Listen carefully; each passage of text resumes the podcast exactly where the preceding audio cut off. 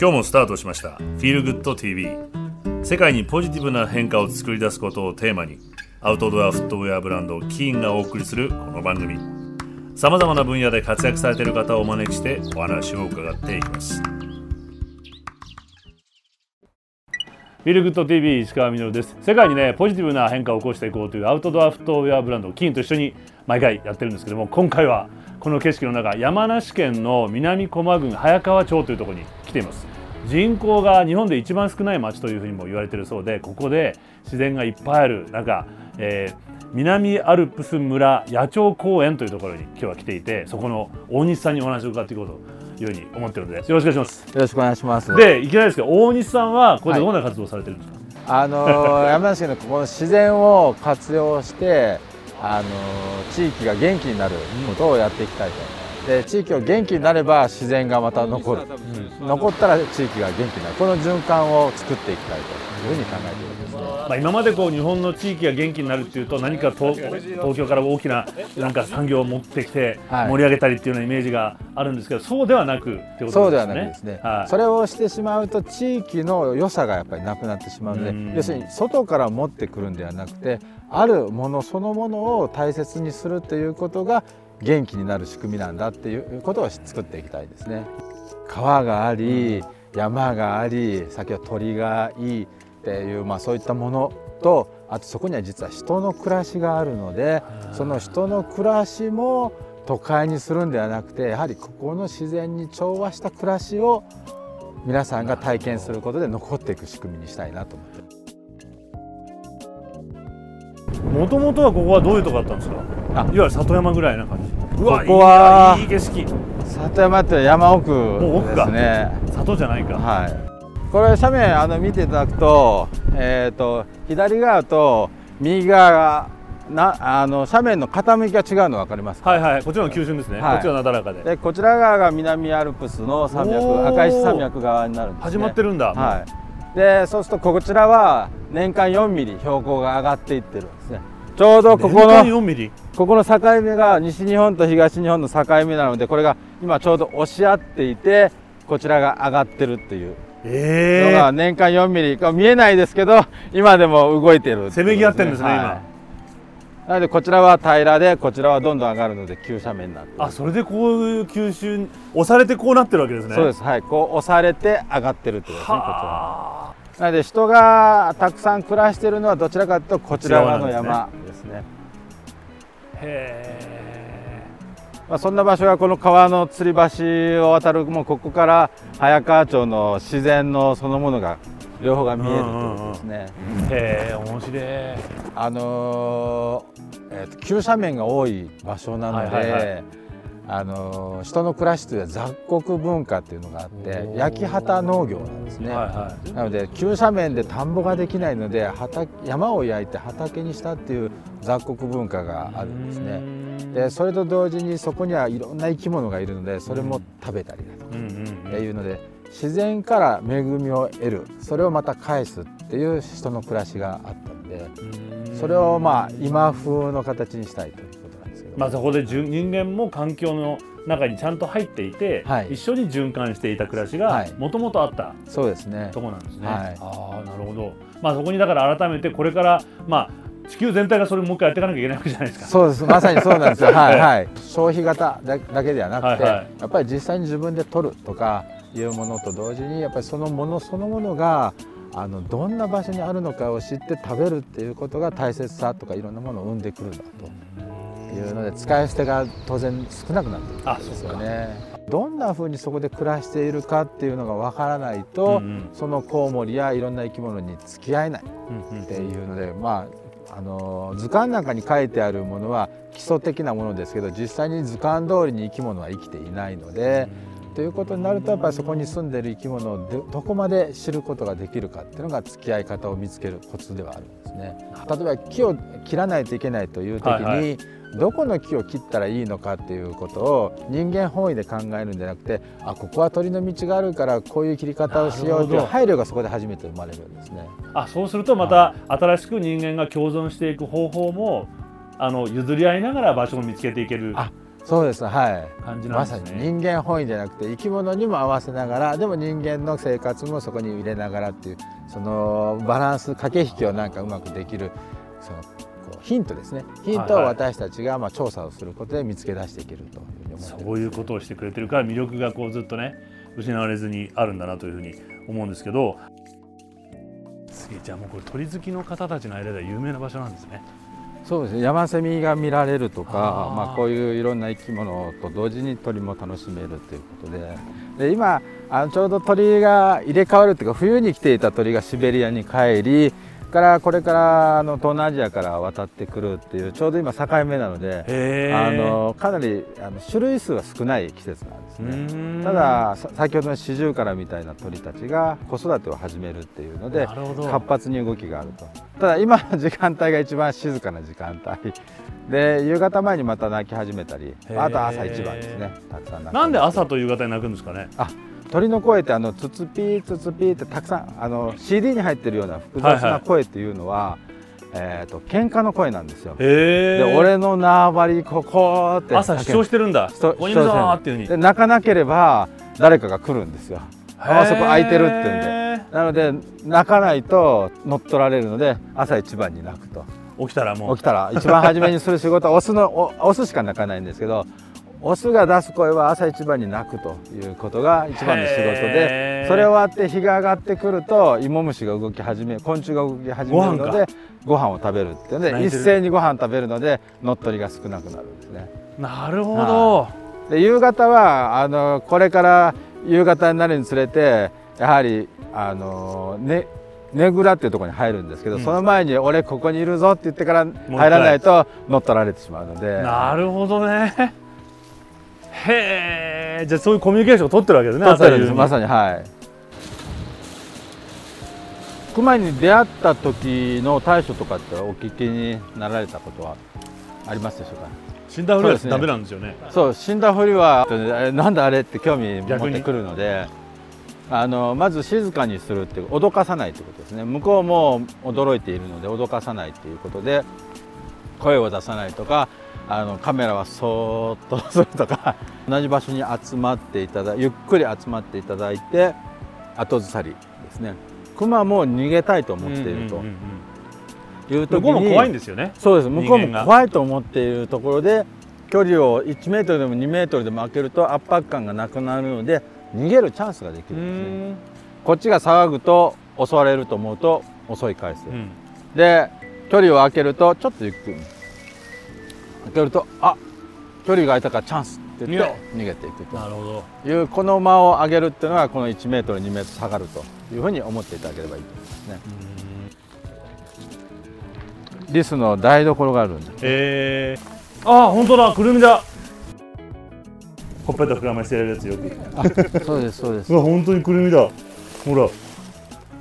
えー、こうやってやってんだ本当に。ちょっと今ねどこにあるかわからないんですけどバレーボールみたいな木の上のボンとなるとそれはリスの巣なんですけどであとはキツツキの巣穴を再利用したりするのでああなるほど。巣穴にしては子育て用の巣穴なのでそれを子育てすると次の場所を使ったりしますね。であまり同じ場所を使うっていうのはないんですよね。でそうするとリスが使ったりムササビがちょっと自分用に広げるんですよ管 狭いんですけど広げて広げて改装して自分たちが入れる大きさにしてリフォーム。リフォームしてるんですよね。かわいい。やつらあの木から降りないのでで自分が一から掘るのは嫌みたいで 誰かが掘ったやつをリフォームは大好きえー、なのでここのリスは多分そういう巣穴を利用してるんだと思いますね。ちょっと今見つかってないんですけどそういう関係性がだからあるわけですもんねそうですね。キツツキが開けて、はい、そこを改装して。鳥が好きそうな感じがする。そうですね。ね明るくて、はい、特にあの今通った道と先ほどの広場は鳥の道があるところ、あ鳥って道あるんですか？あります。あの鳥がよく使う場所って安全な場所があるんですよ。獣道と同じようにどこでも飛んでるかのように見えるんですけどやっぱり好きな道あの場所があって。ああ泣いてる泣いてる。ねあれ何ですか？こっちじゃない。キツツキ。あこれキツツキ、ね、はい。赤ゲラか。キツツキは結構山登り人いるんですよねキョっていう。キツツキのキツツキって言われるのがあの赤ゲラ青ゲラ小ゲラっていうのを総称してキツツキっていうんですね。ケラっていうのはあの虫ケラのケラ。あのケラツツキっていうんですけど虫をつつくでケラツツキっていうふうにも言われるんですけど赤いケラツツキ青青いっていうのは鳥の世界では青いっていうのは緑のことを指すんですけど、えー、私たちも青って言いますか？緑のあそっか青信号ね。あれ緑だもんね本当若い人はもう緑のこと青って言わないですけど。どんなあの経歴でいらしたんですか？そうですね。あのもともとは会社員として印刷屋で働いてたんですけど、でやっぱり動物の先ほどお伝えしたみたいに動物の心が好きだとあ知りたいということでもうあの会社員やってる場合じゃないというので、うん、まあ、自然保護運動と同時にそういう生き物の研究をまあ携わってる方にお手伝いすることで学ぼうということで活動してたんですね。で実際にそのあの鹿の研究を通しながら、はいこう学んできたものを今度はあの誰かに伝えたい。実際に生き物が、まあ、自然保護活動をしながらですけど自然が破壊されたりだとか生き物の扱いがひどい場合が多い多かったのでそういったことのないようにしたいっていうちょっと気持ちがありまして、まあ、環境教育だとかそれを人に伝えるような仕事をしたいということで今、まあ、こういう活動をしてるということなんですけども。目の前の自分の足元の環境を見る視点であり、見る目を養うことがない限りは図鑑の中の教科書の中の自然保護や自然活動しかないので、はいはい、それを見る見る目を養うっていうのはやはり研究やいろんな科学的な視点でものを見るということが目の前の生き物への配慮、うん、あの動物だけじゃなくて植物も含めてですね、うん、そういったものにつながっていくと思ってますので。うん。なのでこう私今ちょっとあの難しいようなちょっと話したかもしれない、はい、知識だけではなくてもう単純にこうまずは触ったり見たり五感を使って自然の中で何かを感じるところから始めてそれがどういうことなのかっていうことにより深く深くどんどん入っていけるようにしていきたいっていうのはここの取り組みでもあるんですね。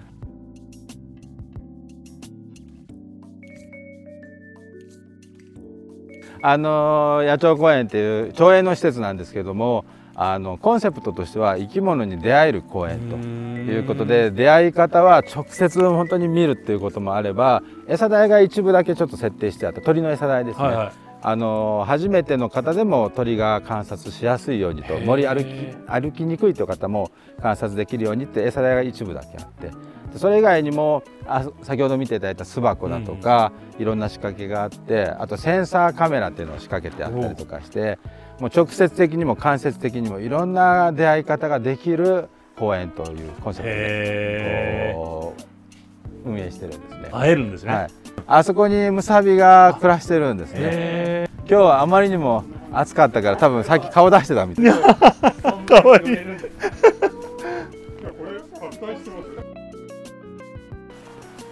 かっこいいなこの岩も。全然山の違いますもんね向こう側とね。そうですね。もうこういう。崖も目の前にドーンと出てきますから。うん、僕ね山梨の山の魅力ってこれなんだよな。こう壁のように山が目の前に迫ってくる長野の行くと結構こうなだらかなでかい山あるんですけど、はあ、山梨って結構これ多いじゃないですか。迫ってねあの北東側もそうですよね、はいはい、全部。えっ、ー、と日本列島があるとここが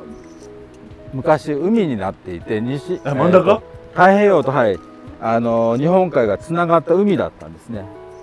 でそこここの溝のことをフォッサマグナっていうですね。そうだったんだ。早川町はこの境にここにまさに海沿いの町、はい、はい、なので今日お入りいただく温泉もしょっぱいです。海だった頃の化石海水っていうんですけど地面に閉じ込められた水があの海水が温泉として上がってきていますので、はいはい、かなりしょっぱい温泉になるんですね。ちょうど境目だからこそなおさらこう出やすいということで。でこの境目が今でも押し合っていてこちらの山が押し上げられているということでこういう急斜面がたくさんあると。であのちょっと複雑な話ですけども初めはねあの日本列島っていうのはアジア大陸にくっついていたんですね。はいそれがあの太平洋プレートあの日本海にいろんなプレートがあってですねそのプレートの関係でここの地面がこちらへこちらの地面がこちらへって動いて開いたのでここのあこのこれ自体は何かっていうとアジア大陸に入り込むプレートが昔あってでそのプレートが削れてたまったあのある意味地層のカスあ僕も言い。そうになりましたカス、言いそうになりました。あの口悪くてすみません。いやでも日本カスあの削られたものが深帯っていうんですけど実際には深帯っていう地層が出来上がってそれが次のプレートの関係でこう離れていった。この間があの海だったっていうことなんですね。でここが埋まったのはなぜかっていうと今でも今度はこちらからフィリピン海プレートっていうのがあってそれは押して押し上げているので山が崩れたりあとこちらからですね小笠原諸島だとか、あのいろんな島がこう連なって東京都までこうつながっていると思いますけどあれがどんどんこちらへ押し込んで入ってきてるんですね中に。でその島の先端は今どこにあるかというとここにあってですねあのちょうどこの今後ろ見え後ろに見えてる山の裏側にその先端が今あります。裏側の山がちょっとここから見えないんですけど渡ってきたの？ずっと奥に入ってきてここ埋めてってるんですね。ですので、えーと、ここの一部のものは島由来なのでこの中にあっても全然地質が違う、ね、地層が違うっていうのがありますね。というので今あのちょうどこの境目にいるというふうに思っていただければいいと思います。で今見えてるこの山の斜面っていうのは西日本側の斜面で、えーと、黒色粘板岩という、えーと、もうちょっと複雑だったね名前。えと。かっこいいね。あこれですね。黒色千枚 千枚岩質粘板岩。あネバネバしてたんだ。ネバネバしたあのいろんな地層が土が溜まったものがあの圧縮されて千枚のようにパラペラペラに分かれると。今線状に見えているのがこうあの千枚岩のこう特徴なんですけども、うん、あ本当だ、はい、かなり線入ってますね。これはあのちょっとあハンマー今日持ってきてなかったな。あるないよね。パンと叩くとパラッと割れやすい。はいはいはいはい。ですね。わこれまきれ磨いたら綺麗になりそう。あそうですね。これを磨いた綺麗にしたものはもうちょっと質のいいものですけどがこの辺りだと有名なすずりになってます。あでこの緑の石。この、はいはい、こいつが、えーと海だった頃の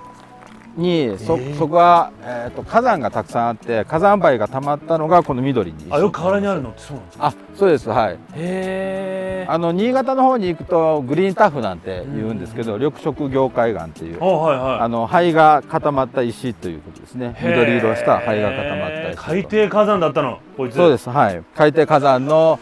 灰がこいつですね。なので両方があ確かに灰が固まった感じする言われると。だってほらさっきのこれとは全然違うそうですね。質感がね、うん、はい。そんな場所にまあ早川町がちょうど立っているというのも面白い。になります。ああ本当だ。もともとこの種類の石があって、ええ、で力がググッとかかった時バキッて割れるんですよね、うんうんうん、そのバキッと割れたところに入るの？白い石とかが溶けた熱水とかがシュッと入るとこういうふうな線が入る。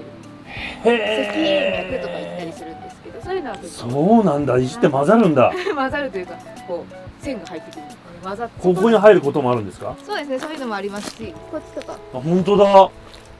かっこいい。あこれ明らかに入ってますね、はい、ほら別物が、うん、あの筋みたいに入ってるんですけど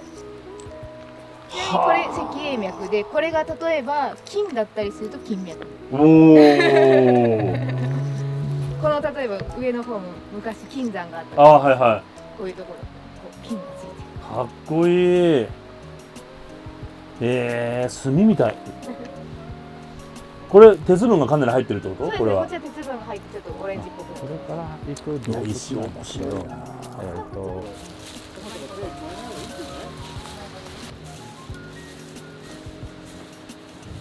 あこれ何の洞窟かっていうと行動の跡です。で実際金もちょっと取ったっていう話はあるんですけど。あじゃあ人間が掘った穴なんだ。あそうです。で自然の中にもいろんな洞窟があるんですけど岩の隙間とかあるんですけど自然あ人間が掘った穴が深くあるっていうのはコウモリにとって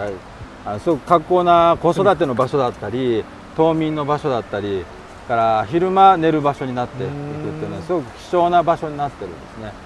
なので人間が作ったものなんですけどもそれが一時期はマイナスに働いたかもしれないですけど今は逆にそれがコウモリにとってプラスになってる。いろんな一つの例かな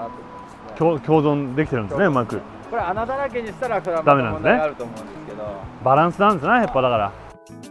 で日本の本土にいるコウモリは、えーと、昆虫を食べるタイプがほとんどで。こうやって飛んでるやつ。そうです。あの夕方になるとあの高速の駐車場なんか飛んでるようなやつですね。でこんな種類がたくさんいるんですけどもえーと、日本の哺乳類の3分の1はコウモリです、えー、はい。マジで？で実はあのそんなにいるとは思っていないっていうか、ことが落とし穴になっていて知らぬ間に環境がなくなってる。暮らしてる場所がなくなっているっていうのがコウモリの現状で絶滅する可能性のあるコウモリがすごく多いですね。コウモリっていうだけじゃなくてやっぱりそこに暮らしているコウモリをどう守るかっていうことも視野に入れないと先ほど言ったみたいに移動すればいいやとかあのコウモリがいればいいんでしょっていう話になってしまうので。動物園にいればいいでしょって話にまさにまさにそうなるんですよね。遺伝子さえ残ればいいんでしょ、うん、みたいな話になるので。だからこれを含めた生き物を含めたこの環境ってことですよね。そうですはいこれをどう守るかってことを考えないと、はい。お兄さんちょっと後で鹿の話をもう聞きたいな。あはい。もう結構鹿を嫌がる人が多いので山行ったりすると、はい、あのそのそれこそバランスですよね。いやバランスだと思いますね、ね、昔の日本はもっと鹿がいたって。私57なんですけど、はいはい、私が子供の頃は鹿は絶滅するんだと言われていて、ね。うん、図鑑だと珍しい生き物の中に鹿っていうのが入ってたのがあの今減ったのが元に戻った数は元に戻ったっていうモデル増えすぎだ、増えすぎだって今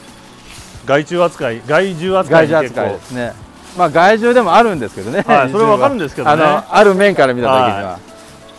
い、ジビエばっかりだと、うん、やっぱりただの肉でしかないので、うん、やっぱり環境の保全とかにつながらないというので、はい、まあ、観光とかあの地域づくりっていうのに鹿はどう役立つんだって話をしてくれてよく言われるんですよ。熊はどうなんですか？熊は、えー、と今ちょっとあの保護のおかげで、うん、いろんな場所で増えているっていうのがありますね。里山がなくなったのがよくないっていうあそれも干渉地帯がなくなったっていう、はい、人と山がこうくっついちゃった、はい、あとはまああの襲われ人間が食べるっていうのもあったと思うんですけど、ね、そその関係でこう干渉地帯というかグレグレーゾーンというかあだんだんグラデーションのように生き物の暮らしっていうのがあったのが、いるかいないかみたいに白黒になってしまったっていうのが今だと思うんですけど。なるほど。あの子供から大人までいろんな体験ができるようになってるんですけど、うん、その中で、まあ、あの知事幼児様からあの、うん、いろんな五感を使った体験をしたり大きなカメラを持って、はいはい、あの鳥の写真を撮るっていう方向けに、はい。はい、あの猛禽類を探しに行くぞみたいなツアーまでしているんですけどもどのツアーの中でも特徴がありまして、はい、その特徴はまずはあのよくある五感を使うっていうことはまあ最低やってるんですね。で五感とから知識あの感じることと頭をくっつけて六感目をちゃんとつけるということを必ずしていてでそれと同時に一個体一個体一頭一頭もしくは一本一本にそれぞれの歴史があるので、あのそこをちゃんと見るようにっていうことをしているん。ですので鳥を見るっていうのも先ほどちょっと声がしていた四十からっていう四十からで話が終わるんじゃなくてあの四十からの誰々さんでできたら名前を付けてその四十からがどんな暮らしをしているかを見ようみたいな観察をしているんですね。どうしても私たちのプログラムいろんなことやっていくと人間からの自然しか見えないんですよ。はいはいはい、そうするとやはり森っていうのは人間だけじゃなくていろんな生き物がつながって初めて森が出来上がっているので、うん、そのつながりを見る時に人間からの目線だけだと一方的になるので、四十からの目になってみようとかムササビの目になってみようとかっていうふうにするっていうことがすごく大事にしているんですね。うん、でこれはあの自然のお話を今してるんですけど、はい、実際には人に対しても同じで、はい、あの人を理解しよう相手を理解しようと思うと相手の気持ちを察するっていうのがすごく大事になってくるわけですよね。それと実際には同じようなことをやってると。いうことでよく自己紹介なんかで「あこんにちは」だって、何が好きなんですか?」みたいなとかであるとそれに対して何かしようみたいな。何が好きかで分かったので対処できるということですね。そうすると自然のこれ何がこの木は必要としてるかが見えるようになるとそれに対して何か人間に対してもできるように。できるようになると。同じ行為だと思うんですけど。なるほどね。読んで読む力もついてくるし。ついてくる、はい、思いやる力もついてきて、はい、でというのは相手がいて自分がいるってことが分かるようになってるってことなんですね。まさにそうです。まさにそうです。なるほど。なので私中心で世界が回っていないと、はい。いうことは、まあ、あの社会の中ではよく言われますよね、こう教育の中で、でも自然に対してもやはり同じで人間中心で地球が回ってるわけではなくて、やはりいろんな生き物がいろんな自然が人間も一員として合わさってこの地球が出来上がっているということを、あのプログラムの中でもあいろんな場面場面でこう提供していきたいなというふうに思っていますね。まあ、そんなあのあのあの自然に囲まれて暮らしていてもうニコニコ顔なんですけど いやどうですか？一番こう幸せだなって感じる時どういうどういう時ですか？いや楽しいなそうですね。一番幸せなのはまああのー、まあ、動物が好きなので、はい、まあ、鳥も含めて、まあ、動く生き物が好きなので、こうカモシカに出会ったり、から、まあ、特別なあの生き物じゃなくてもいいんですけどあの街の中にいるようなヒヨドリに出会ったりした時にこう観察せずにぼーっと見るんですけどその時ヒヨドリが何かを見た時に私も同じものを見てヒヨドリが何か驚いたのにあこれで驚いたんだとかあこれがに興味があってここに飛んできたんだなっていうのが分かった瞬間が至福の時でどこでもあるんですけどやはりこの中でそういったものがこう垣間見れるみたいなことがあの楽しみでその時間があの一瞬じゃなくてこう今日みたいにこんなふうにじっとしてこの場所にいるとあの何かしら鳥が動き始めてそれをずっと追っかけてる時間ですね。気持ちをずっと追っかけてる時間が至福の時ですね。でもその時っていうのはあれですね本当にこう気持ちがつながった瞬間ってことですよね。同じものに驚いたり、はい、あ同じ今思いであそこで止まったんだとか、はい、っていうのが分かったってことは気持ちが言葉を超えたコミュニケーションが取れてる時ですもんねそうですね。一方的かもしれないですけど、はいはい、まあ要するに共感が生まれる。でなおかつ先ほどあの共感というお話の中でそうするとその私がじっとしてることによって近くに来てくれるとか動くと嫌がるということで初めてあの逃げられるも含めてコミュニケーションだと思っているのでそういった場面場面がこうその場で時間が流れるというのが一番楽しい、ね、場がこうできている時に。そうです、ね、環境まさにこう調和がこう生まれてる瞬間、はい。まさにその先ほど言われたちょっとつながった、はいはい、なんか赤い糸が赤い糸じゃないか。赤い糸があの鳥とつながった、はい、あの動物とつながった。みたいな瞬間が長ければ長いほど楽しいので。いやいいな。今後、はい、こんなふうにしていきたいってこととか。あはい、はい、夢みたいなことがあったら、えーと、夢っていうかまあここを人と自然が共生するあの街のいろんな場面場面をいろんな方に伝えていってそれがまあいろんな場所に広がっていけばいいなと思っていましてでその時に仕組みだけではなくて実際にそこにいる生き物や自然に対しての目を養う方たちがあの集まるみたいなのができるような広がりができればいいなと思ってるんです。まずはここはモデル地区にしたいなと思ってるんですね。はいはい、逆に言うと人は少ないですけどその分ね他の生き物もいっぱいそうです。いますし緑もいっぱいありますんで、はい、ぜひねあね訪ねてきて、はい、そのつながりがどんどんこう広がっていくといいなと思います。はい、はい、ありがとうございます。はい。